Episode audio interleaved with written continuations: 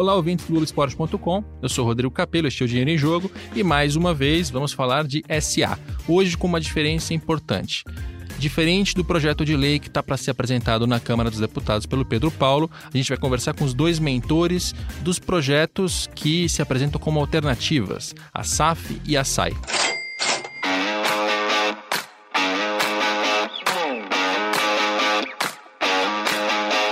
Bom, antes de explicar qual é o nosso tema, eu quero introduzir os nossos convidados.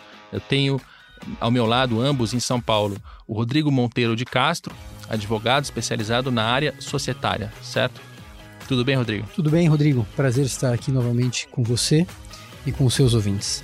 O Rodrigo Monteiro de Castro, que está aqui ao meu lado, do escritório Monteiro de Castro de Setoguchi, ele tem uma participação especial nessa história porque não só ele foi o mentor da Sociedade Anônima do Futebol, a SAF, que tinha sido apresentada na Câmara dos Deputados pelo Otávio, pelo Otávio Leite, deputado que não se reelegeu e que, portanto, o projeto morreu, quanto ele também é o mentor da SAF, que acaba de ser apresentada no Senado pelo senador Rodrigo Pacheco, do DEM de Minas Gerais. Então, o Rodrigo é, conhece muito bem esse projeto que foi apresentado, porque foi ele que montou, basicamente. Né? O senador está apresentando um projeto que ele montou e vai explicar para a gente como é que funciona em detalhes.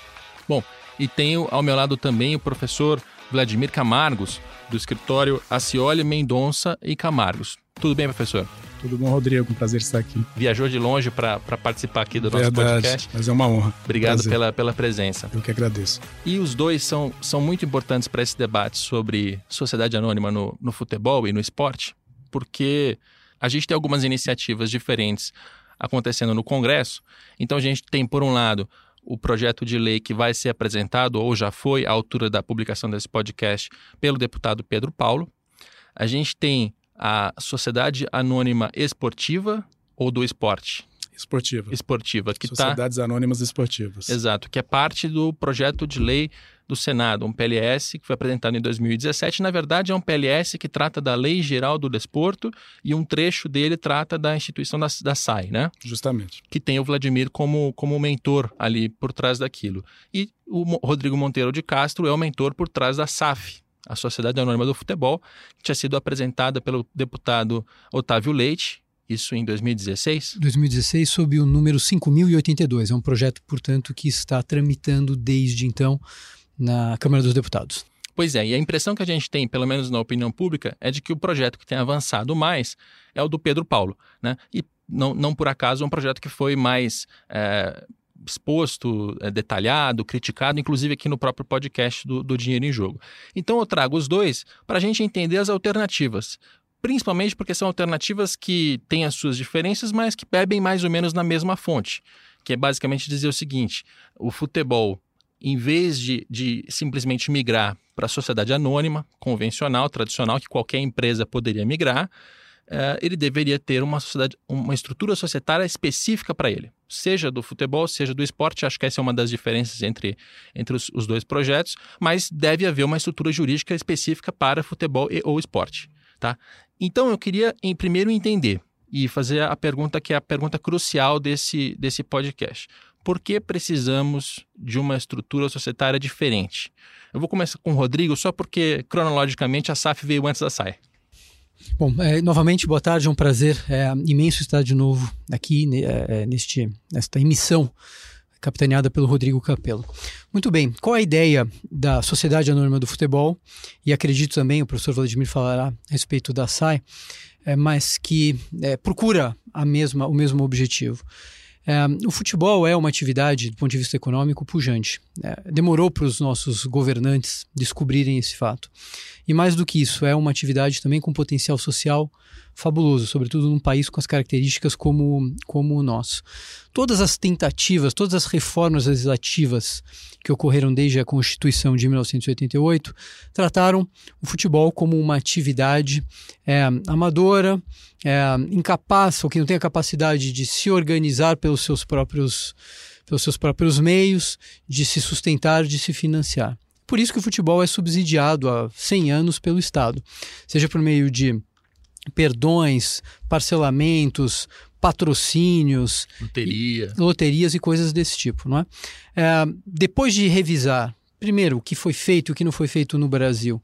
E os modelos que foram que são bem sucedidos no mundo, e todos os modelos mundiais, cada um com as suas características, encontrou uma solução semelhante com, com a que se propõe na, na, no projeto do 5082 de autoria do Otávio Leite, é a criação de um ambiente, de um ambiente específico, de um sistema, um sistema que ele é sustentável e para ser sustentável ele tem que ter os seus instrumentos, instrumentos que permitam de um lado preservar o futebol como uma atividade que é da nossa cultura, mas de outro lado atrair investimentos, que não precisam ser estrangeiros, fala-se muito de investidor estrangeiro, mas há muito dinheiro aqui no Brasil, investidores brasileiros é, é, prontos a colocar recursos em, em, em, projetos que sejam sustentáveis e sejam viáveis.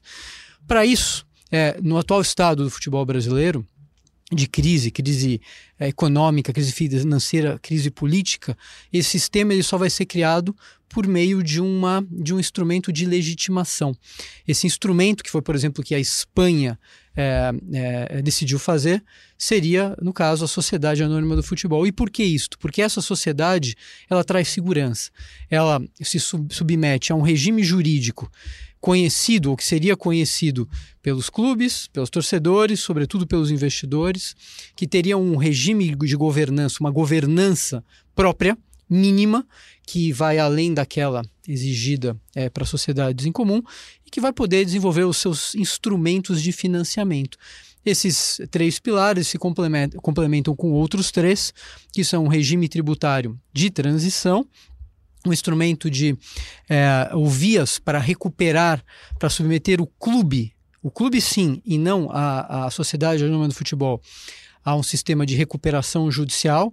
E aí dentro da recuperação judicial se poder é, adquirir é, é, unidades produtivas à empresa do futebol e por fim é, para estimular a educação a partir do futebol. Então, é, para resumir essa primeira, essa primeira consideração e, a gente, poder é, é, dar andamento aqui aos debates com a posição do professor Vladimir, é, sem a criação de um sistema, de um ambiente, um ambiente que traga segurança, que permita ao investidor que, a, calcular os seus riscos, que permita ao clube saber por onde ele andará, quais vão ser as consequências de uma de, de, de, negócios né, de natureza empresarial, em que ele terá eventualmente sócios, em que ele captará recursos no mercado. Sem essa, esse instrumento de legitimação, é, nós não vamos conseguir prosseguir. Foi o que todos os, os movimentos anteriores, Lei Zico, Lei Pelé, Lei Profut, tentaram. É o que aparentemente esse projeto que ganhou força de autoria do deputado Pedro Paulo é, é, pretende fazer, esquecendo-se, portanto, é, é que sem o mercado, sem esse ambiente, sem confiança, sem legitimidade, é, todas as boas vontades não deixarão de ser boas vontades. Legal. Professor Vladimir, já me, me falou algumas vezes que a, a SAI, né, que está dentro desse projeto de lei do Senado, ela tem muito da, da SAF com algumas adaptações, né, com algumas diferenças. Então eu te faço a mesma, a mesma pergunta. Por que precisamos de uma SAI em vez de uma sociedade anônima tradicional? Ok, Rodrigo. É, Deixa, se você me permite, um minutinho só para eu explicar o nosso histórico lá no Senado. Por claro. que, que surge esse projeto no Senado?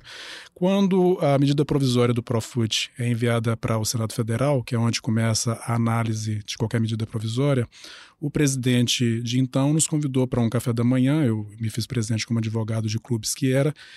E com tantos problemas que envolviam naquele momento a medida provisória do Profut, ela era muito, muito é, incisiva é, na contrariedade à autonomia esportiva, e essa era a nossa preocupação naquele momento.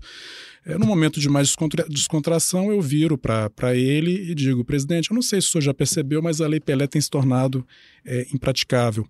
Não sei se todos os ouvintes sabem, nós é, batizamos, a gente carinhosamente chamamos, não é, de, nós chamamos de Lei Pelé, a Lei Geral do Desporto atual, que é de 1998. Eu disse, olha, já são 13 reformas na Lei Pelé desde 98. É, ela diz uma coisa no lugar para desdizer em outro, porque são incompatíveis em muitos pontos as reformas. O presidente meio que me cortou, muito prático que era, né? me cortou e disse: Vladimir, vamos fazer uma comissão de juristas no Senado e vocês proponham lá uma nova lei geral do esporte. Quero te convidar para montar essa comissão de juristas. E assim, Perdão, portanto, quem era o presidente? O presidente era Renan Calheiros. Renan Calheiros. Naquele momento, portanto, ele determina a Secretaria-Geral que faça uma lista de nomes. É, eu fui nomeado pela própria mesa do Senado como relator, doutor Caio Rocha como presidente.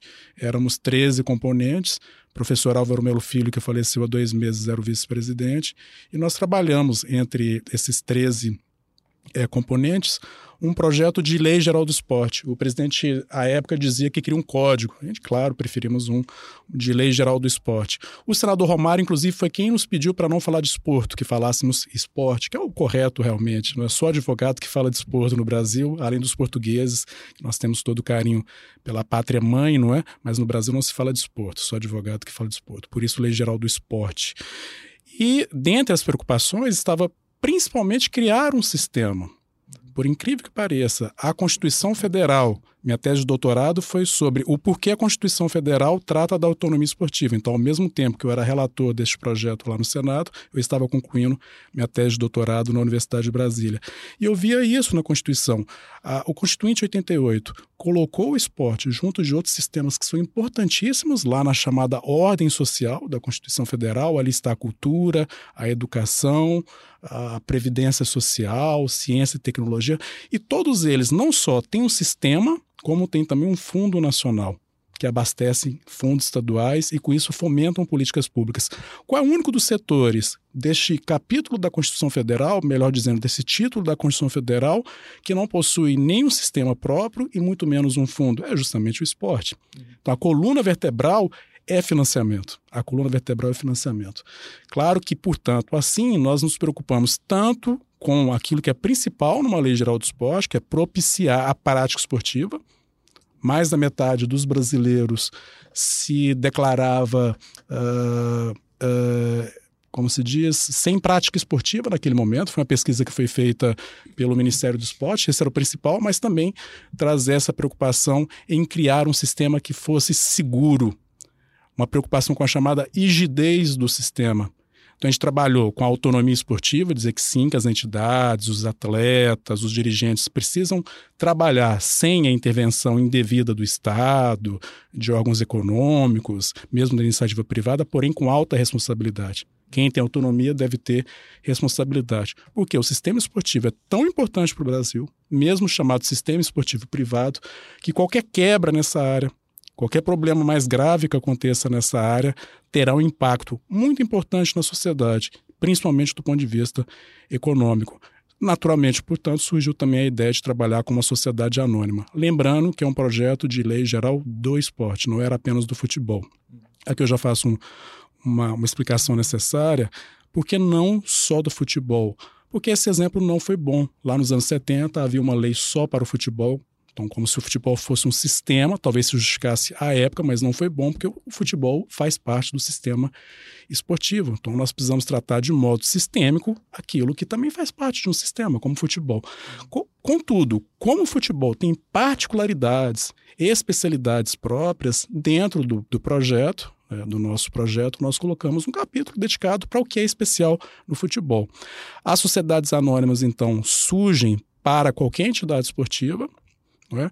totalmente baseado no trabalho que já havia sido apresentado a mim pelo próprio Dr. Rodrigo Castro. Ele me procurou em Brasília, fez um ótimo trabalho e nós mencionamos no relatório final que foi entregue para a mesa do Senado é, o, o, o, trabalho do Dr. Rodrigo e do Dr. Francisco Mansur. Né? A gente faz essa homenagem, mas ampliamos para que um time de vôlei, hoje de esportes, dos chamados esportes eletrônicos, também possam buscar este modelo.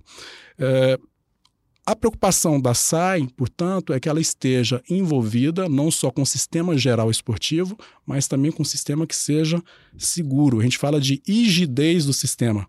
Vamos pensar no sistema financeiro. Não há preocupação com o Estado que o sistema bancário esteja sempre seguro, que ofereça segurança para o consumidor bancário, para o correntista, por que não também no esporte? Então, o dirigente que, por exemplo, atenta contra a organização financeira de um clube privado, seja ele associação, seja ele um clube é, eh, SA, uma limitada, ele, de acordo com o nosso projeto de lei, pode responder até mesmo criminalmente. A gente institui, pela primeira vez no Brasil, o crime de corrupção privada no esporte. Chega a quatro anos de prisão aquele que se locupletar, que se envolver indevidamente com recursos do clube. E só para dar uma dimensão de que é, não adianta mexer só numa parte do problema. É preciso tratar o problema com toda a sua complexidade. O problema é muito complexo. Tá. Daí, portanto, colocar esse as. Um ponto que os dois mencionaram é segurança. E aí, é, o, o, por que a SAF ou a SAI dariam mais segurança do que a, a mera transformação de todos os clubes do mercado, migração para uma SA tradicional. Porque se os clubes hoje, a gente sabe que Flamengo, Corinthians têm menos interesse, mas a gente sabe que o Atlético Paranaense, o São Paulo tem mais interesse, estão, se preparando há mais tempo para isso. Digamos que todos os clubes é, façam a migração e se tornem SAs. A partir daí já, já mudam algumas coisas, como por exemplo, ele passa a se submeter à lei das SAs, que é um pouco mais rígida, que vai exigir um pouco mais de transparência e tal. É, a SAF e a SAI poderiam aumentar essa barra, subir ainda mais essa barra, enfim, ou, ou, não é uma questão de barra, é uma questão de outro, outro sistema? Qual a diferença? Então vamos lá. É, se partirmos da lei Zico, passando pela lei Pelé e chegando ao Profut, em todas elas se tentou fazer o quê? É, induzir, mediante um comando formal, a passagem do modelo clubístico, do modelo associativo, para o modelo empresarial. Então, tentou se obrigar ou, em outros momentos, é, estimular. É, este movimento, em si e por si, não resolve absolutamente nada. Se a gente imaginar que o gestor de um clube que o gere de modo inadequado, só pelo fato de estar sob uma, um modelo empresarial, passará a ter responsabilidade, é uma ingenuidade muito grande. Por isso que esses, essas leis todas anteriores não foram bem sucedidas. E todos os modelos tentados, é, não foram poucos, temos desde mais antigos até mais recentes, como o caso do Figueirense, partem dessa falácia de que se o clube virar empresa, os problemas estão solucionados. Quando olhamos para o país hoje e para o nível de é, os índices de recuperação judicial ou de falências das empresas, e, sobretudo, dos índices das empresas que, quando entram em recuperação, não se recuperam, já seria um sinal para demonstrar que um novo modelo formal não vai trazer solução. É, o empresário, é, para que ele possa desenvolver sua, sua, a sua atividade, ele tem que encontrar meios de se financiar. Para que ele encontre meios de se financiar, ou ele tem capital próprio, coisa que os clubes hoje não têm, ou vai encontrar esse capital seja é, é, de modo privado ou modo público, com terceiros. Para que esses terceiros coloquem dinheiro, é, corram um risco, possam investir num negócio, eles têm que entender o seu funcionamento, entender o ambiente. O ambiente e onde que aquele investimento está ambientado. Né? Tudo isso faz com que é, as soluções bem-sucedidas que, que, que foram levadas adiante em outros países partissem dessa ideia que a gente vem repetindo muito aqui, que é sistema, rigidez, segurança e previsibilidade. Previsibilidade não quer dizer que não se perderá ou que não haverá é, resultados ruins para um ou outro clube ou para um ou outro investidor. Claro que sim, mas você tem como calcular de modo mais preciso por onde andará. Qual é a. a e por isso, e e onde é que se encaixa a SAF, no caso do projeto 5082, que vale um comentário. Qual que é a lógica do, 52, do 5082 e o que ele difere do projeto do Senado? Ambos tentam trazer soluções sistêmicas. O projeto da SAF é, não quer, e a ideia não é entrar no funcionamento da atividade do futebol, na organização do futebol como prática esportiva, na questão que envolve jogadores, que envolve treinadores, que envolvem arena e coisas desse tipo. Muita coisa tem que ser feita e tem que ser reformada, como já se disse aqui agora. Mas esse é um tema que deveria, na minha opinião, e foi daí o indirecionamento, não se envolver numa lei que forma o mercado. O investidor ele quer entender como o mercado funciona. Quando ele passa a ter que entender uma lei que é geral é, e como é que ela vai se comportar, na nossa opinião, e enfim, pessoas que estão no mercado, você acaba trazendo uma confusão e um desincentivo. Mas o que é importante é que entre os dois é, entrevistados de hoje, acho que existe uma convergência no sentido de que o sistema ele precisa ser criado. Então, mas, então mas a SAF, por quê? É. Porque é, foram é, oferecidas para a SAF algumas é, condições e para que essas condições sejam é, para que possam ser, que para que a, a, o clube pode se beneficiar mediante a constituição da SAF, ele tem que impor um sistema de governança e de administração muito mais é, sofisticado do que é exigido para uma sociedade anônima convencional e mais do que isso, há regras específicas que uma lei geral jamais vai trazer. Exemplos: é, o clube que constitui uma SAF ele tem que é, é, prever um conselho de administração dentro da SAF, com metade menos um no mínimo de é, conselheiros independentes. Os diretores da SAF têm que ser profissionais de mercado e com dedicação apenas à SAF, que é importante. Nenhum é, membro de órgão do clube pode fazer parte de órgão da SAF. Se é muito bom, peça renuncie no clube e vá para a SAF, mas essa essa essa intersecção ela não pode existir. Outro aspecto que está previsto ali, um conselho fiscal obrigatório com metade no mínimo de membros independentes. Outra regra que traz essa rigidez, essa segurança. O investidor, a partir de um certo percentual, ele não só tem que se revelar, como tem que dizer quem é o beneficiário final. Ou seja, quem é o último na cadeia, qual pessoa física, a última que controla aquela sociedade. E outros modelos ou outros instrumentos que foram introduzidos justamente para dar essa rigidez e essa segurança. Por quê? Porque como se está pretendendo fazer e aparentemente como caminhará o projeto que hoje tem é, um impulso é, é, em Brasília, se está estimulando ao clube do jeito que ele é, os, os gestores atuais do clube, a passarem para o modelo empresarial, ou seja, os associados estão cada vez mais distantes do time, os torcedores, então, muito mais. Essa empresa é constituída e pode ter como administradores os mesmos administradores do clube, que vão prestar contas a quem? Ao clube. Quem, é o, quem, quem são os, os administradores do clube? Os mesmos. Ou seja, eles têm o poder de todas, eh, eles controlam todas as instituições de, de, é, é, de controle, né? Estão controlando assim, estão se autocontrolando. E aí, quando a gente fala de questão de responsabilidade, que é o que vem sendo dito, ah, a partir de agora vai ter responsabilidade.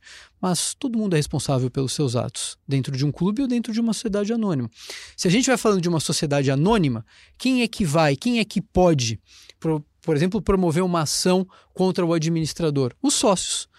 É, enquanto o clube é sócio da sociedade anônima do futebol ou de uma empresa, é, e enquanto os administradores são os mesmos, há intersecções e eles controlam ambas as identidades, essa é uma, uma, uma, uma previsão inócua. Tá. Né? Esses pontos que você entrou, eu quero aprofundar um pouco mais. O que, que é um, um membro independente de um conselho de administração? O que, Claro, alguém que não tem relação claro. com o clube, com a associação, eu entendo, é mas é, se a gente. Vamos imaginar que o clube X, que na prática cria a SAF ou a SAI e passa a ter esse conselho em que ele tem que ter metade menos um de, uhum. de, de, membros independentes. Uhum. Quem é essa pessoa? De onde ela vem? Por que, Nossa, que ela está lá? O, o, que, o, que, o que se faz é: existe um conceito mínimo né? que é até extraído do mercado. Né? Esse é um, é um conceito que companhias lidam e há definição né? do que é um membro, um membro independente, e cada clube pode aumentar esta régua. Né? Mas, por definição, um membro independente é uma pessoa que não tenha nenhuma vinculação com administradores do clube, é, que não seja parente de administradores do clube e é, que possam, de alguma forma, influenciar as decisões do clube. Tá? E mais, que sejam prestadores de serviços relevantes do clube e que possam ter interesses nos resultados do próprio clube. Tá, então essas pessoas não podem ter nenhuma relação. O clube X, empresa, não pode ter nenhuma então, relação então, com a associação Y, que é, é a dona Dentro de um conselho, formal. e ali a previsão, a metade menos um de membros independentes. Então vamos imaginar no conselho de 10, metade menos um, 4. Quatro são independentes, tá? No mínimo. Então são pessoas que não podem ter nenhuma vinculação. São pessoas que dão rigidez, segurança, dão credibilidade. É né? porque elas vão acompanhar a administração, claro. vão acompanhar o negócio. Se elas identificarem alguma coisa errada acontecendo, elas têm independência para para é, denunciar, provocar, né? E sobretudo para renunciar. E quando um membro independente, forte, é, respeitado, que é colocado ali justamente para é, colaborar para esse projeto de financiamento, diz não dá para continuar aqui, porque é impossível implementar é, regras mínimas de governança e de controle. Quando ele diz isso e vai embora, é, o sistema tende a ruir. Por isso, os, os demais conselheiros, eles é, é, é, se esforçam ou têm que submeter uhum. a padrões sofisticados tá. De, de O Conselho Fiscal segue a mesma lógica? Também tem? Tem por quê? Para evitar que a fiscalização seja feita por pessoas vinculadas à administração ou ao clube e que não tenham um incentivo para exercer a sua função, sua obrigação, que é fiscalizar efetivamente os atos da administração. O conselho fiscal é um problema aqui no nosso, nosso futebol. Eu converso com, com tantos quantos eu consigo, né? E o que eu percebo muito é que é um, um órgão aparelhado, né? um órgão político. Tem inclusive eleição para conselho fiscal. Né? Se você vai eleger um conselheiro fiscal, como é que você vai garantir que ele tem, primeiro, a capacidade técnica para fazer aquilo, né? para analisar as contas do clube? Né? Tem que ter algum nível, nível de conhecimento contábil né? para fazer esse trabalho. E depois, se ele é eleito, ele passa a, representar os interesses de quem o elegeu. E não é o lugar para fazer isso, né? De forma nenhuma. Eu trabalhei, por exemplo, queria trazer então essa história, eu trabalhei como consultor jurídico durante a reforma do atual Estatuto do Comitê Olímpico do Brasil. E o COB hoje tem previsão tanto para o Conselho de Administração, ele instituiu um Conselho de Administração, como para o Conselho Fiscal e também para o Conselho de Ética de membros independentes. Isso significa pessoas que estejam totalmente fora do ambiente olímpico do ambiente do COB, de clubes, não podem ser atletas. É interessantíssimo, porque areja muito. Então, realmente, ainda que sejam eleitos, os eleitores precisam saber, no caso, os eleitores é uma assembleia, não é? estão numa assembleia, precisam saber que eles vão levar para ali pessoas que são independentes. Essa é a mesma preocupação do nosso anteprojeto. Na verdade, hoje ele é o projeto de lei do Senado número 68 de 2017. Há uma uma proposta de emenda constitucional também para criar o Fundo Nacional do Esporte, que é a PEC 9 de 2017. E eu acrescentaria o porquê de uma sociedade anônima esportiva, uma SAI no nosso caso, seria justamente a necessidade de se criar um vínculo entre a associação e uh, a SA. Então, tanto no exemplo que nós tivemos da Câmara, do Dr. Mansur e do Dr. Rodrigo Castro, como pelo nosso trabalho da Comissão de Juristas no Senado, nós achamos fundamental que seja obrigatório que a SAI emita entre as ações ordinárias, lembrando que as ações ordinárias são aquelas que dão direito a voto na Assembleia da SA, da Sociedade Anônima, entre as ações ordinárias, a obrigatoriedade de emissão de ações classe A. O que, que significa isso? No nosso projeto, tão somente o clube associação pode subscrever, pode ser dono dessas ações classe A. Com essas ações, o clube exerce um controle sobre questões sensíveis à história do clube que está indo para o modelo empresarial, para o modelo de SA, como, por exemplo, a sede, a arena ou estádio, os emblemas, o escudo, o nome ou mesmo a dissolução da própria sociedade anônima. Pelo fato da associação, portanto, participar do capital da SA. Com essas ações tão especiais, é um pouco parecido com a Golden Share, mas não vamos confundir, mas só para quem viu o caso da Embraer para lembrar um pouco como é isso. O clube exerce um poder de veto. Vamos lembrar, Rodrigos, nós estamos aqui entre dois Rodrigos, né? é, o que acontece na Europa, uma multiplicidade de modelos e que nos trouxeram preocupação séria, não só em olhar o que está dando certo, por isso estamos propondo aqui, mas também aquilo que deu errado. Portugal, por exemplo, nós temos casos de sucesso e casos que não são bons. Na Alemanha, nós temos um sistema super sério que envolve sociedades empresariais, mas que nós vimos já exemplos de bula a este sistema, não é? Onde simplesmente se passa para trás, desculpe o termo popular, mas é isso mesmo, né? O associado do clube para se criar uma SA fora de controle do clube. Então a gente quer que o torcedor ainda tenha direito de voltar atrás algum dia. Isso contraria interesse de investidor? Não, eu tenho certeza que se o investidor vê que essa norma já vir que essa norma já está clara, já está clara no texto da lei, para ele é melhor. Para ele é melhor, ele sabe, olha, a participação do clube associação que vai restar é muito pequena, ele simplesmente vai ter um poder de veto naquilo que é essencial para o torcedor, para a história do clube, e toda a parte comercial, toda a parte financeira vai ser gerida pelo conselho de administração, pela diretoria de uma sociedade anônima, segundo as regras de mercado. Esse ponto é fundamental porque o torcedor tem o, direito legítimo de ficar preocupado com a seguinte situação: eu sou torcedor do Fluminense, exemplo.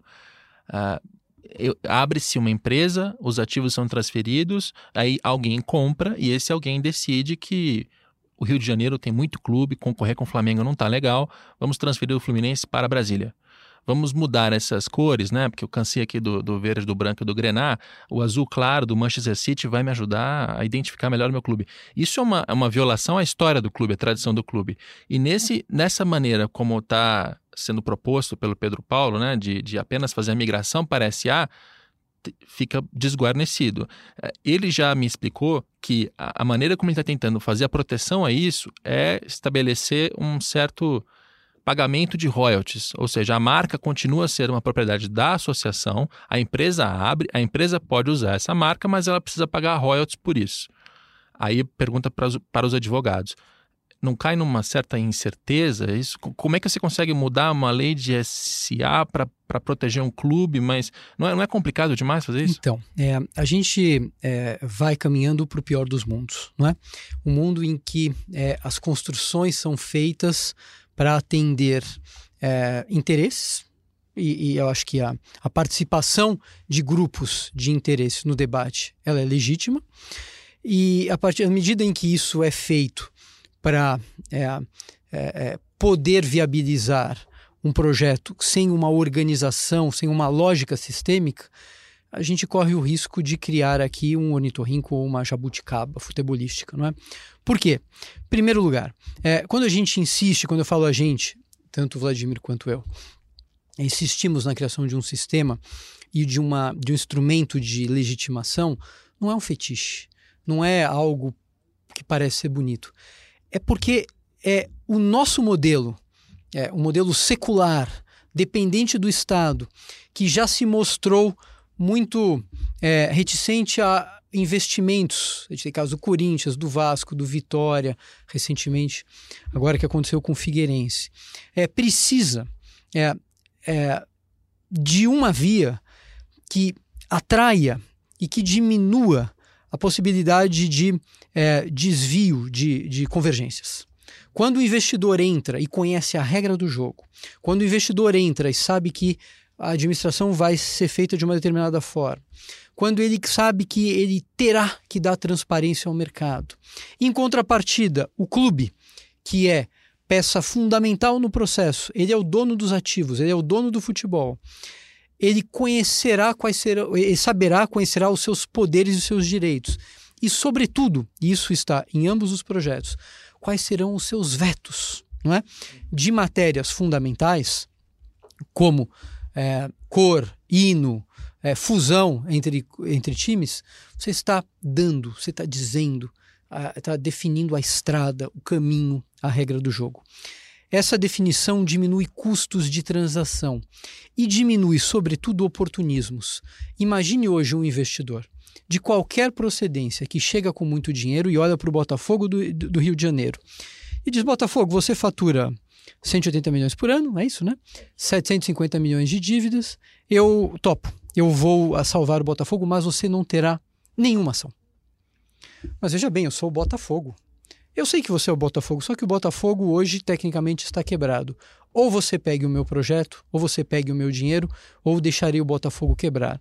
É intuitivo que este modelo caminhe para aquele que é o a transferência absoluta. Isso é bom ou ruim? O torcedor do City talvez diga: é muito bom.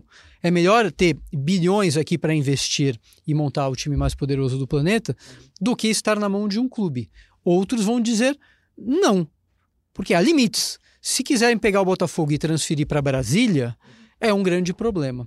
E ambos os modelos aqui trazem, eles constituem um sistema de freios, de pesos e contrapesos, é, de direitos e deveres que é, aproximam interesses, o interesse do clube e o interesse do investidor. Aí, para fugir a essa sistematização, a este modelo é, é, é, que tem é, uma, como premissa sustentabilidade, o Estado diz: olha, é, em relação à marca, nenhum investidor vai poder fazer nada diferente do que isto. O investidor fala: é assim? Eu não concordo com esse, com esse método, então eu não vou investir meu dinheiro aqui. Eu acho que ele é inseguro. Eu prefiro ir para o Uruguai, prefiro ir para a Colômbia. O modelo alemão, que durante muito tempo foi aplaudido, e eu critiquei desde a origem, está sendo revisto por quê? Porque ao estabelecer que o clube tenha 50 mais um no mínimo, atrai recursos para grandes times. O Bayern de Munique, por exemplo, há investidores que topam ser minoritários. Agora, dos times menos, dos times menos relevantes, o investidor ele quer controlar. Então ele vai para a Inglaterra, ele vai para a Holanda, ele vai para Portugal. E a Alemanha está ficando para trás. É, eu recomendo, recomendo ouvir o nosso podcast aqui sobre, sobre a Europa, que ficou, ficou bem legal. A gente explicou o 50 mais 1 e, e por que esse sistema também tem as suas. É, também tem os seus contras. Né? Agora essa, então o que você está dizendo é que é melhor a gente criar uma SAF, uma sociedade específica, para que ela tenha essa regra de proteção aos clubes, do que tentar fazer um puxadinho na SA tradicional para tentar resguardar de, de alguma é maneira. É pior aqui, porque quando a gente fala de um puxadinho, não é um puxadinho na SA, é um puxadinho no, numa pretensa construção sistêmica. Porque o que se diz é o seguinte: qualquer clube pode criar uma empresa, se associar a uma empresa, se fundir a uma empresa e coisas do tipo. Qualquer clube pode adotar nesta neste negócio os modelos previstos no Código Civil, o que vai exigir uma enorme negociação, o que é, o que não é, isso sim, isso não, e a gente não tem uma modelagem. É? O ideal seria, tem um modelo, que eu acho que é a SAF, o professor Vladimir Assay, quem não quiser este modelo, que siga os outros, porque a lei ela não proíbe, não é? Uhum. Ele pode a, ser SA mesmo pode, assim. Pode ser limitada, pode ser sociedade em comandito, o que quiser. O que você está dizendo, olha, para quem adotar o modelo da SAF, vai ter um regime de governança, de governança determinado e, em contrapartida, uma série de benefícios. Instrumentos de financiamento, um regime, um regime tributário, tributário transitório, etc. Esse é o caminho. Quando se diz que para resolver o problema da marca, que o a sociedade anônima ou a sociedade limitada vai pagar um royalty pré-fixado pelo Estado. Imagina é, é, o que é pagar um royalty para o Flamengo, um royalty para o Figueiredo, são coisas absolutamente diferentes. E diz mais: diz, olha, é, a marca não poderá ser transferida. Essa marca continua pertencendo ao clube. Para o investidor, o que vale mais? É marca. Se ele não vai ter a propriedade da marca, qual é a segurança que ele vai ter? E o que, que diz para os atuais administradores dos clubes de futebol que foram irresponsáveis? Nossa, se eu fizer este negócio, começar a operar como uma empresa e a empresa quebrar, a marca está protegida e volta para o clube. É o que? É um sinal, é um cheque em branco para agir de modo irresponsável, porque a marca nunca vai embora. Não é? Então a gente está caminhando para a via da absoluta irresponsabilidade. E no, no, na questão do, dos conflitos de interesse, acho que também a gente precisa explicar melhor, porque vocês preveem nas, nas leis, na, na, nas, nos projetos de vocês, que o clube tenha que revelar quem é o seu investidor, inclusive aponta né, o beneficiário final por beneficiário final, para deixar mais claro, é o clube abre uma empresa, a empresa tem o dono X, só que o dono X tem lá, lá atrás algum acionista oculto, tem que, tem que saber quem é essa pessoa. E eu acho que isso no esporte é fundamental porque diferente de um mercado é, convencional, no mercado convencional você até tem ali uma. Você está sempre sujeito ao CAD, né? Que vai sempre olhar se não está havendo formação de monopólio, etc. Mas no esporte é melhor que não haja nenhum nenhum, uh, nenhum dono semelhante, porque se você tiver o mesmo dono no Flamengo e no Figueirense ao mesmo tempo, como é que você vai saber que o Figueirense vai entrar em campo e não vai entregar o jogo para o Flamengo numa final de, né, numa, numa rodada final de Campeonato Brasileiro? É, esse é um ponto fundamental, né, que precisa estar tá, precisa estar tá, é, explícito, né? No, no, nosso projeto no Senado ele é explícito de modo a proibir, é vedado. Então, o investidor ele não pode ter investimento em dois clubes ao mesmo tempo. E é uma preocupação também muito grande para aquele que possa assumir o controle da SA. Então, a partir do momento em que ele demonstre que vai adquirir ou subscrever mais de 10% das ações da SA, ele precisa manifestar interesse, publicar isso em site, publicar isso no site, inclusive da própria SA, para que fique claro que aquela pessoa, e que tem que ser transparente quem é aquela pessoa, uhum tem interesse, ou pode ter o interesse, porque ele já tem um controle importante de ações, para vir a ser o mandante ali, né, daquele clube, usando um jargão futebolístico. Nós temos sido procurados no escritório, é, Rodrigo, por investidores nacionais e estrangeiros. Eles têm, assim, uma muita preocupação em quem vai assumir essas SAs. O que a gente tem falado para eles é, olha, com o modelo atual, em que uh, simplesmente nós é, inseriríamos o esporte, né, o futebol, dentro do modelo mais geral de sociedades anônimas, já há um controle mas realmente não é um controle pelo esporte. Qual seria o controle pelo esporte que nós estamos propondo no Senado? Primeiro, nenhum dirigente, seja de clube associação, seja de clube empresa, portanto também das SAs, pode ser eleito ou mantido no cargo se contrariar a lei da ficha limpa. Então, a mesma lei da ficha limpa que vale para políticos valeria também para o esporte no geral. Segundo, se sair da linha, pode até ser preso, como eu já disse, prisão de até quatro anos. Terceiro, aquilo que é muito frágil no Profut, que é a execução uh, de alguma medida contra a gestão temerária, lembrando que a lei do Profut só prevê a gestão temerária e deixa tudo a cargo praticamente da Assembleia Interna, nós passamos a empoderar o próprio torcedor ou investidor, seja quem for, para procurar o Ministério Público. Ministério Público não estou dizendo de Procuradoria de Tribunal de Justiça Desportivo, que seria também importante, mas estou falando do Ministério Público Estadual, do Ministério Público Federal, para que ele possa agir contra, já que nós queremos a solidez do sistema, né? que ele haja contra a gestão temerária. Isso é ótimo para o torcedor, isso é muito bom para o investidor também. Por isso a necessidade de uma lei sistêmica. Você perguntava, Rodrigo, a respeito do projeto da Câmara. Eu tenho muito respeito pela iniciativa do presidente da Câmara, Rodrigo Maia, do deputado Pedro Paulo. Acho que é importante pelo momento, mas eu lembro o seguinte: é a terceira vez em 20 anos, ou quarta vez para alguns, que nós tentamos implementar um ambiente saudável para clube empresa no Brasil. Perder essa oportunidade de ouro por alguma medida assodada feita com pressa, que não leve o problema a sério como deve ser levado, criando um ambiente mais saudável, um sistema que regule é, de maneira mais eficaz os clubes empresa, nós podemos decepcionar tanto torcedores, sociedade brasileira, como também investidores. Há muito capital querendo vir para esta área daqui. Já que nós estamos no mês em que se comemora 70 anos da fundação da República Chinesa, da República Popular da China, eu quero lembrar o seguinte: a China tem como meta, para o ano que vem, para 2020, sair de menos de 1% do PIB voltado para o esporte, portanto, do chamado PIB esportivo, para 4%, que é o patamar que já estão os Estados Unidos hoje. O Brasil tem menos de 2%. Em 2016, que foi o ano dos Jogos Olímpicos, então precisava fazer um corte aqui, o Brasil tinha 1,6%. Países como China e Estados Unidos, que estão crescendo tanto no PIB esportivo, vão puxar o PIB esportivo do Brasil também. Então, esse capital externo vai buscar o Brasil também. É um bom capital, mas junto pode vir, por exemplo, o capital ruim, que nós já experimentamos até em quebra de clubes no Brasil e no exterior. Esse ambiente não é bom para o torcedor, não é bom para a sociedade brasileira e muito menos para o investidor sério. Então, eu, eu faço só esse chamado para uma análise mais, é, mais calma, bem, mais né? calma, mais calma sobre a necessidade realmente de parar para pensar e ver esses modelos que nós estamos trazendo tanto no Senado como na Câmara. É, eu é. espero estar tá contribuindo nesse debate porque realmente está indo rápido, né? De repente, assim, em questão de um mês, o assunto entrou muito em voga e, e, tem tantos detalhes, tem tantas questões, né? O, o, nosso ouvinte deve estar até cansado de tanto SA, né? Que é uma sequência longa de SAs.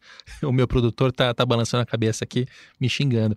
Mas a gente precisa olhar para cada, cada detalhe para tentar encontrar esse ponto. E já que o professor Vladimir está falando em dinheiro, eu queria que você explicasse um pouco melhor, Rodrigo, a questão do financiamento que você mencionou. Né? Que o financiamento é um dos pilares da, da, da SAF. É, por que o financiamento na SAF seria facilitado e numa SA tradicional não seria? Bom, eu, eu só vou discordar aqui é, sobre o suposto cansaço dos seus ouvintes. Pelo que eu sei, você é o terceiro, terceira maior audiência dos podcasts da Globo. Então, eu acho que você está efetivamente contribuindo para um debate que ele é essencial. É, nós, não vamos, nós não teremos uma outra oportunidade. Se pensarmos que a Lei Pelé, que foi uma discussão nacional, aconteceu em 98, o Profut foi um programa de salvamento puramente para evitar uma quebradeira generalizada que aconteceu há cinco anos. Que nesse período o futebol mundial se desenvolveu de tal maneira que se tornou um ativo, um negócio planetário e nós continuamos amadoristicamente e passamos a exportadores de commodity, é, se essa oportunidade não for aproveitada, é, a nossa tendência é de é, ficar é, é, irreversivelmente para trás. Seremos é, periferia do futebol, o que é um crime contra a, a pátria. Afinal de contas, o futebol, é, a, o Brasil já foi chamado de a pátria de chuteiras, não é? é? E isto vem sendo causado pelos governos todos, sem nenhuma exceção e sem é, apontar o dedo para ninguém. Mas o fato é que se tornou até um problema de Estado. É, então eu acho que se é, a gente estivesse olhando para um projeto e que, em função da necessidade emergencial de colocar o Brasil num outro, outro patamar, é, tivesse que ser implementado rapidamente, eu diria que bom, é melhor que a gente faça isso em um, dois, três, quatro meses do que tomar dez anos como é essa questão. E até algumas das pessoas hoje que dizem que a questão do futebol é essencial e fundamental, eu conversei, estive conversando há dois, três anos e me disseram isso aqui é irrelevante. Isso aqui é uma questão que está longe das preocupações do nosso, do nosso país neste momento. Não é verdade. Futebol é tão ou mais importante do que quase todos os nossos temas. Por quê? Porque envolve hoje a paixão de aproximadamente 145 milhões dos 210 milhões de brasileiros, que são consumidores, muitos que têm no futebol como uma via de inserção na sociedade, que pode contribuir o futebol para a educação do povo e mais, para fazer com que gere riquezas, não apenas para aqueles que jogam bola, mas para todas as indústrias que estão ao redor, turismo, entretenimento e coisas desse tipo. Para isso, a gente precisa de novo, e a gente volta para sempre para a mesma tecla, e que justamente por isso é, é incompreensível o fato de não se dar é, é, de, não, de, enfim, de, de, nossos grandes líderes não se preocuparem com isso, que a gente precisa de um sistema e de uma via de legitimação. Quando o investidor vai aportar recursos numa companhia, por exemplo, ele vai olhar para aquela para sua para quem são seus acionistas, para é, ver como é que a governança funciona, para ver qual que é o seu nível de endividamento, quais as garantias vão ser prestadas, qual é o risco de aquele contrato não ser cumprido, se não for cumprido, como ele vai ser solucionado, executado, como ele vai recuperar o seu investimento. A partir do momento em que as regras não são claras, a partir do momento em que se diz, olha, qualquer coisa pode ser feita, é, desde que as partes se coloquem de acordo, isso traz, primeiro, e atrai é, situações oportunistas de dinheiro que é chamado dinheiro abutre, dinheiro que vai atrás de projetos é, que dependem para sobreviver daqueles recursos e que se submetem a quaisquer condições. Essa é a situação do nosso futebol hoje. É? Imaginar que o dinheiro, o bom dinheiro, virá sem que o investidor ele entenda aonde vai colocar, quem são os administradores, qual a rigidez da eleição daqueles administradores, que de um dia para o outro o conselho todo não vai ser modificado e pessoas que têm pretensões políticas clubísticas mudem as regras e dizem não vou pagar e não vou cumprir este contrato. A gente não vai conseguir criar este ambiente. E para o outro lado, para o clube, que quando olha para as experiências do passado. E vem Vitória, Corinthians, Vasco, Figueirense, que bate às nossas portas, recentíssima experiência do Figueirense, e não sabe para onde vão, e tem que negociar, contratar advogados, contratos complexos, em que as regras não são pré-definidas, ou regras mínimas, em que cada um vai ser mais criativo e que vai trazer absoluta incerteza para o administrador, para assinar aquele documento que pode representar a, a perda definitiva do controle sobre o time, sobre a marca, etc Isso vai trazer insegurança. De novo, o que é, se fala aqui desde o início é, é, é, a necessidade, o que se reclama ou clama é por um modelo seguro, um modelo em que as partes conheçam o seu funcionamento, em que os recursos possam vir, possam ser destinados para projetos de investimento cujas soluções serão conhecidas. E por outro lado, que os clubes eles não mergulhem numa selva é, é, é, é sem, é, sem definição, sem saber para onde eles vão. É isto. É por isso que no modelo que está, aliás, em ambos os projetos, que eu acho que no modelo do Senado também tem até a previsão da debenture do futebol, que está no, no projeto 5082, é porque ali se estão criando os mecanismos, as vias de segurança para que o investidor venha definitivamente. Se por um acaso um clube disser não quero este modelo da SAF, previsto no projeto 5082, ele não tem alternativa? Claro que tem ele que crie uma sociedade anônima convencional, uma sociedade limitada, e negocie todos os itens do seu projeto com o seu investidor, ou com o seu banqueiro, ou com quem quer que seja. Tem uma palavrinha no meio da sua fala que eu preciso explicar: debenture do futebol, do futebol, né? Que para quem não sabe, a debenture é, uma, é um título de dívida, uma maneira de captar dinheiro no mercado financeiro, em que basicamente você quer levantar 100 milhões, conseguir 100 milhões de uma pessoa só é difícil, conseguir 100 milhões de 100 pessoas é um pouco, um pouco mais fácil. Então você faz essa, essa ferramenta, isso é fiscalizado e é uma, uma, uma, maneira de um lado emprestar dinheiro e o outro pegar dinheiro emprestado, no fim das contas tem ali juros, vai ter que pagar condição de pagamento. Título de dívida, né? O que está propondo é uma debênture específica para o futebol. Sim. Então vamos lá. É, eu ouvi uma, um, um podcast essa semana do deputado Pedro Paulo em que ele diz que os times mundiais não têm dívidas e que o objetivo é não ter dívida. O que demonstra um absoluto desconhecimento do é, sistema empresarial. Não há uma grande companhia no planeta, inclusive no Brasil, que não tenha dívida. O endividamento é uma forma quando a companhia ela tem, ela tem é, ativos para dar em garantia, é uma forma mais barata de se financiar. Se eu tomo a X e com aquele dinheiro eu gero X mais Y, é interessante. Né? Muito bem. É, então, para que se desenvolva atividade empresarial, tem que haver financiamento, tem que haver recursos. Quem fornece recursos para a empresa?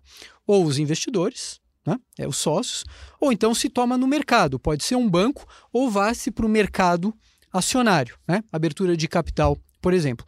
Mas há meios e vias é, intermediárias. Por exemplo, como a gente mencionou, a debenture, que é um título de dívida. O que, para que, que se presta a debenture? É, uma, é um caminho intermediário entre o endividamento bancário, que é muito caro, e uma abertura, por exemplo, de capital, em que o controlador ele abre mão de parcela do poder e, da, e dos seus votos. Com a debenture, se oferece então a possibilidade de do mercado, de um mercado investir, ele compra um papel, um valor mobiliário, um título em troca da transferência de recursos, que dá a ele o direito de, em um determinado período, receber o dinheiro de volta e, ao longo do tempo, vai é, receber uma taxa de juros que pode ser prefixada ou não, pode variar, depende das condições. É, o que está sendo previsto em ambos os projetos, imaginem a grandiosidade disso. Imaginem o Flamengo, por exemplo, que tem vocação para ser um dos maiores times do planeta. O Flamengo tem uma torcida supostamente de 40 milhões de torcedores. E poupadores, gente que tem dinheiro, gente que não tem, mas que, hoje em dia, com taxa Selic cada vez mais baixa, que querem boa, boas aplicações. O Flamengo, Flamengo emite uma debenture organizada junto com assessores financeiros, por exemplo, para é, reforma de sem treinamento, construção da arena e contratação de jogadores. Faz um plano e diz: eu preciso de 300, 400, 500 milhões de reais, eu, eu pago isso aqui em 5 anos, 6 anos, o meu fluxo de caixa é esse e eu vou dar para os debenturistas, ou seja, para os credores, uma taxa de juros de, por exemplo, 7,5%, 8% ao ano, que seria uma super taxa e muito menor do que o Flamengo capta no mercado, que as taxas hoje são extorsivas para qualquer time de futebol. Todo mundo ganha com essa história. E no caso de ambos os projetos aqui, a gente está viabilizando ou está pensando numa debenture incentivada, que faz o quê? Que prevê para o investidor pessoa física um imposto sobre o lucro ou melhor, sobre a renda que dá aquela debenture igual a zero. Para quê? Justamente para botar dinheiro no mercado, para que o Flamengo, São Paulo, Corinthians, Palmeiras, Inter, é, Vasco, Fluminense, Cruzeiro, Atlético possam então gerar riquezas e aí sim essas riquezas vão ser tributadas. A diferença é... básica é que o imposto de renda dessa debenture futebol não existe. Então... Existe para pessoa jurídica. Ah, para tá. pessoa física. Então, se, se quem compra a debênture, quem investe uhum. é uma pessoa física, é tá. zero. Porque o torcedor tem uma facilidade maior de colocar o dinheiro dele, investir, mas com a segurança de que vai receber de volta e também fazer parte da construção de um estádio para o Flamengo, né, no exemplo que você deu. Muito interessante. Vamos é, caminhar para o encerramento, né? É um é podcast com bastante é, densidade, são vários assuntos densos. É, mas, por último, por que, professor Vladimir, o clube de futebol, com a SAI instituída, por que ele faria essa migração? Por que, que ele não continuaria simplesmente como é uma associação? A vida dele está boa hoje, está devendo 500, 700 milhões? Tá, mas está na mão dos dirigentes é, amadores, eles é que mandam ali no fim das contas, enfim. Qual é o incentivo que se dá para isso. E o motivo da minha pergunta é: quando eu estava escrevendo a matéria aqui no Globoesporte.com para explicar as diferenças entre SAF, SAI e o projeto do Pedro Paulo, a, matéria até fica meio esquisita, porque do lado do Pedro Paulo é um pacote de benefícios. Do lado de vocês, é, são regras de funcionamento. São coisas diferentes, né? Até as próprias propostas são bastante diferentes. É, e, e, tem um ponto, né? Os clubes não viraram empresas até hoje porque tinham motivos é, tributários, pagariam mais impostos e também políticos, perderiam, as pessoas atuais perderiam poder sobre o clube de futebol. Por que, no cenário em que a SAI está instituída, os clubes fariam essa transição? Rodrigo, é, primeiro que eu imagino que quem deva 500, 700 milhões de reais não vai ter outra alternativa que não profissionalizar a gestão. E o caminho hoje mais palpável é buscar investidor. E o investidor, neste caso, é quem vai apontar o melhor modelo, junto, é claro, com a escolha que os torcedores, os membros da Assembleia do Clube vão buscar. E o investidor não vai realmente eh, querer colocar é, recursos vultosos em um modelo que já é fracassado. Então, se o modelo da SAI, junto com todas essas punições ao mau gestor, todo esse sistema robusto que nós estamos propondo propicia tanto ao investidor como ao torcedor maior segurança, me parece ser natural buscar este modelo.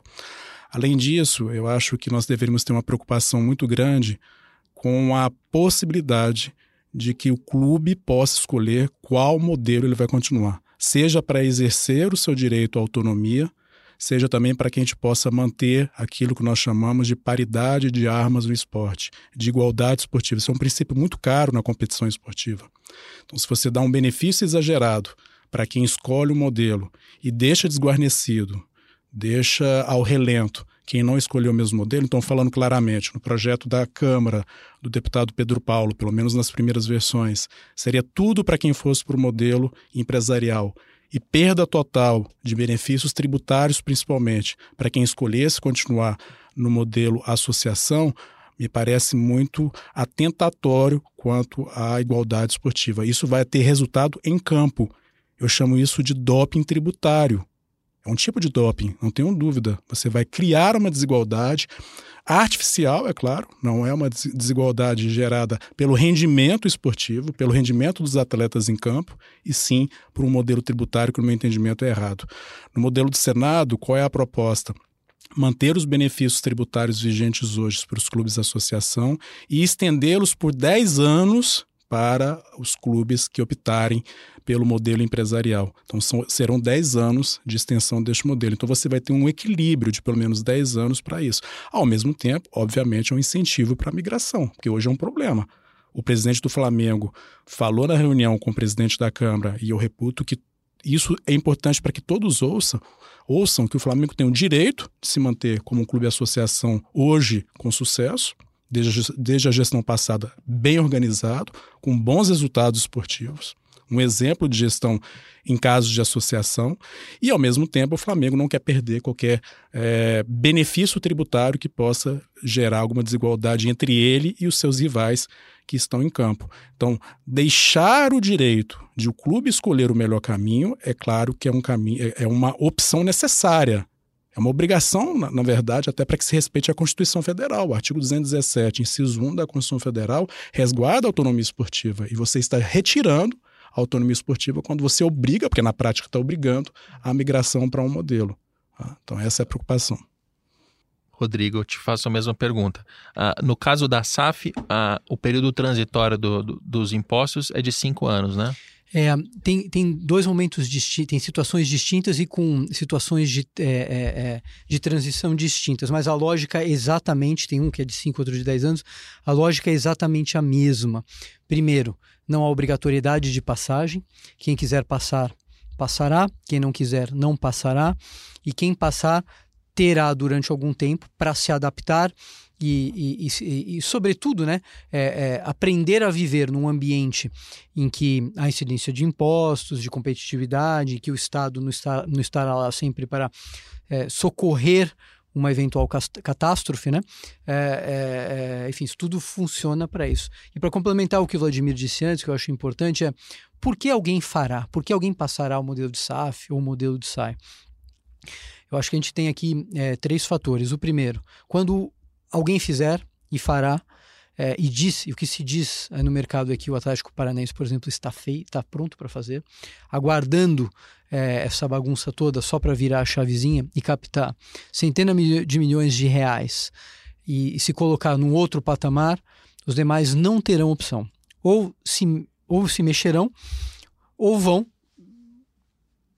virar passado, né? É times irrelevantes como acontece hoje na Europa, né? Times que foram tradicionais e não souberam se adaptar, perderam lugar lugar para times que não tinham tradição como o City ou mesmo o PSG, cada um com o seu modelo.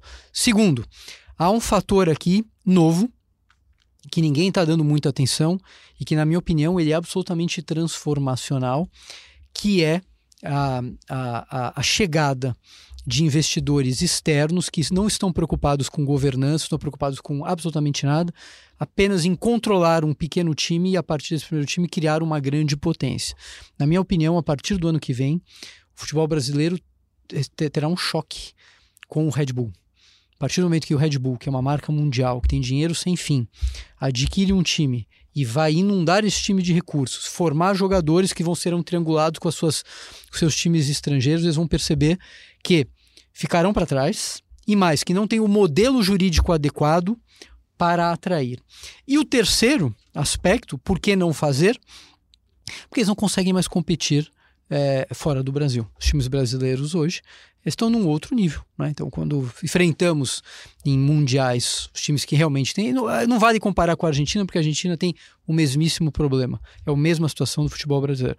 Mas quando comparamos com, com, com os clubes mundiais, é, é, é meio, até, fica até meio, é meio, é meio vergonhoso para nós brasileiros como um todo ver essa diferença. Então, é uma questão de necessidade, é uma questão de realidade, é uma questão de mercado. Quem não der o passo vai virar história. Muito bem. E assim encerramos o nosso, o nosso Dinheiro em Jogo de hoje. Para recapitular, o que a gente está fazendo aqui é mostrando: nós temos um projeto de lei que a, a, altura da publicação acho que já vai ter sido apresentado, a gente está gravando ainda com, com base em informações do anteprojeto, em que é um pacote de benefícios para incentivar a transformação dos clubes em SA, a mesma SA tradicional que outras empresas já, já são. O que eu estou mostrando aqui são outros dois lados, né? Um lado do Rodrigo Monteiro de Castro, que é o mentor da SAF, a Sociedade Anônima do Futebol, e o outro lado do Vladimir Camargos, que é o mentor, por outro lado, da SAI, a Sociedade Anônima do Esporte, que faz parte da Lei Geral do, do Esporte, que é uma, um projeto de lei do Senado. É, só para a gente ter uma noção um pouco maior do que, que é possível, porque ainda, ainda há tempo para que a gente é, adapte, né? Escolha outros caminhos, escolha outros modelos. Quanto mais informação, melhor. Agradeço muito a participação de ambos, porque é, eu sei que é uma hora longa, com dois advogados falando, né? A gente é, foi bastante denso o assunto, mas é fundamental que a gente entre nesses pontos para que as pessoas saibam o que pode acontecer com o clube de futebol delas. Vocês querem se, se Quero agradecer a oportunidade, Rodrigo. Bom rever o Rodrigo Castro aqui também. E pedir, portanto, atenção a esse tempinho necessário para que a gente possa realmente dar um caminho melhor para o esporte do Brasil, não é? Buscar financiamento, buscar mais responsabilidade. E é com discussão, é fomentando o debate e a opinião pública, não é? Que nós vamos alcançar esses objetivos. Muito obrigado. Eu gostaria de também agradecer ao Rodrigo Capello, jornalista que vem realizando é, já há um bom tempo um trabalho fundamental é, neste país. E eu acho que os resultados que ele vem colhendo é, refletem a qualidade, a preocupação e a seriedade o profissionalismo do, desse jornalista. Vladimir, meu amigo, também há um tempo que a gente não se viu, é um prazer enorme. E, e aos ouvintes, é, uma pequena e singela mensagem. Futebol não é algo irrelevante. O futebol não é instrumento de alienação. O futebol é uma atividade, no nosso país, absolutamente fundamental e pode ser muito mais, tanto do ponto de vista econômico do ponto de vista social. Esse debate é um debate que deve ser travado no plano nacional. É, a sociedade tem que participar. E se achar que um ou outro é correto, que assim seja. O que não podemos é, mais uma vez, depois de 120 anos, é, que algo tão relevante seja decidido é, sem que a sociedade é, se envolva. Este é um envolvimento que o Rodrigo Capello aqui está é, é, propiciando a todo mundo com debates, e eu tenho escutado muitos dos podcasts, de altíssima qualidade. Maravilha. Obrigado. Esse podcast tem a produção do Leonardo M. Bianchi, tem a coordenação do Juliano Costa e do André Boaventura. A gente se vê segunda-feira que vem.